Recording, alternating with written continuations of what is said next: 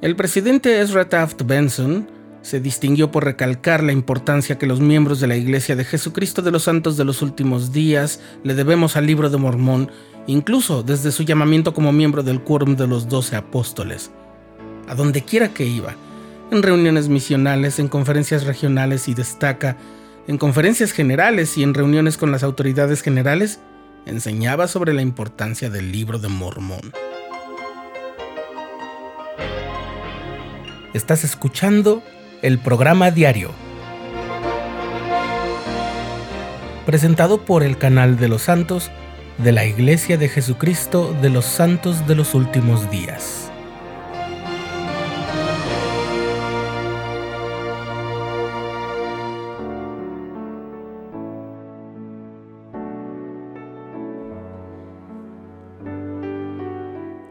El profeta José Smith enseñó que el libro de Mormón era la clave de nuestra religión como miembros de la iglesia.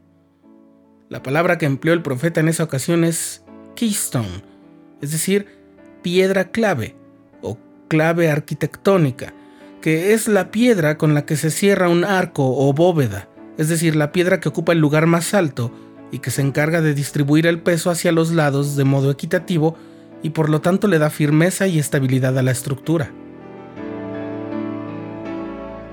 El presidente James F. Faust, quien fue consejero de la primera presidencia, enseñó que el libro de Mormón es la piedra clave de nuestra religión porque establece y une los principios y los preceptos de la eternidad y explica a fondo y con claridad las doctrinas básicas de la salvación. Es la joya, dijo él, que corona la diadema de nuestras santas escrituras. Además, sigue diciendo el presidente Faust, la promesa de Moroni de que Dios manifestará la verdad del libro de Mormón a todo aquel que pregunte con sinceridad y fe en Cristo es la pieza clave de una serie de verdades que se confirman la una a la otra. El mecanismo es este, y algunos ya lo conocen. El testimonio central del libro de Mormón es que Jesús es el Cristo, el eterno Dios. Si alguien recibe el testimonio de la veracidad del libro de Mormón, sabrá que Cristo es el Redentor y también verificará espiritualmente el llamamiento profético de José Smith y sabrá que él en realidad vio al Padre y al Hijo. Confirmado este testimonio de José Smith como profeta, sabremos que Doctrina y Convenios y la Perla de Gran Precio son también escrituras que acompañan a la Biblia y al libro de Mormón, es decir, confirmamos la restauración del Evangelio de Jesucristo y la misión divina de la Iglesia de Jesucristo de los Santos de los Últimos Días dirigida por un profeta viviente que recibe revelación continua. De estas verdades dimana la comprensión de otros principios salvadores de la plenitud del Evangelio. Pero si quitamos de esa estructura la piedra clave, que es el libro de Mormón, todo ello tambaleará, se debilitará y eventualmente caerá derribada. Es primordial hacer notar esa función central que tiene el libro de Mormón, y que está expresado en el texto de su portada, que estaba escrito en la última de las láminas de oro que tradujo el profeta José. Convencer a todas las personas, ahí dice al judío y al gentil, es decir, a todas las personas, de que Jesús es el Cristo, que se manifiesta a sí mismo a todas las naciones. El mismo presidente Faust aclara que el libro de Mormón no es una correlación histórica, a pesar de que gran parte de su contenido sea de tipo histórico. También el presidente George Q. Cannon, mientras servía como primer consejero de la primera presidencia, había hecho una aclaración semejante.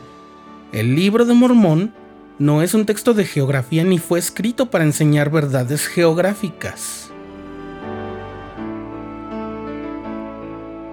Lo que sí es el libro de Mormón es un testimonio nuevo del nacimiento, la vida y la muerte y la resurrección de Cristo y es nuevo porque a pesar de haber sido escrito por profetas antiguos, fue escrito para nuestros días. El presidente Benson lo expresó así.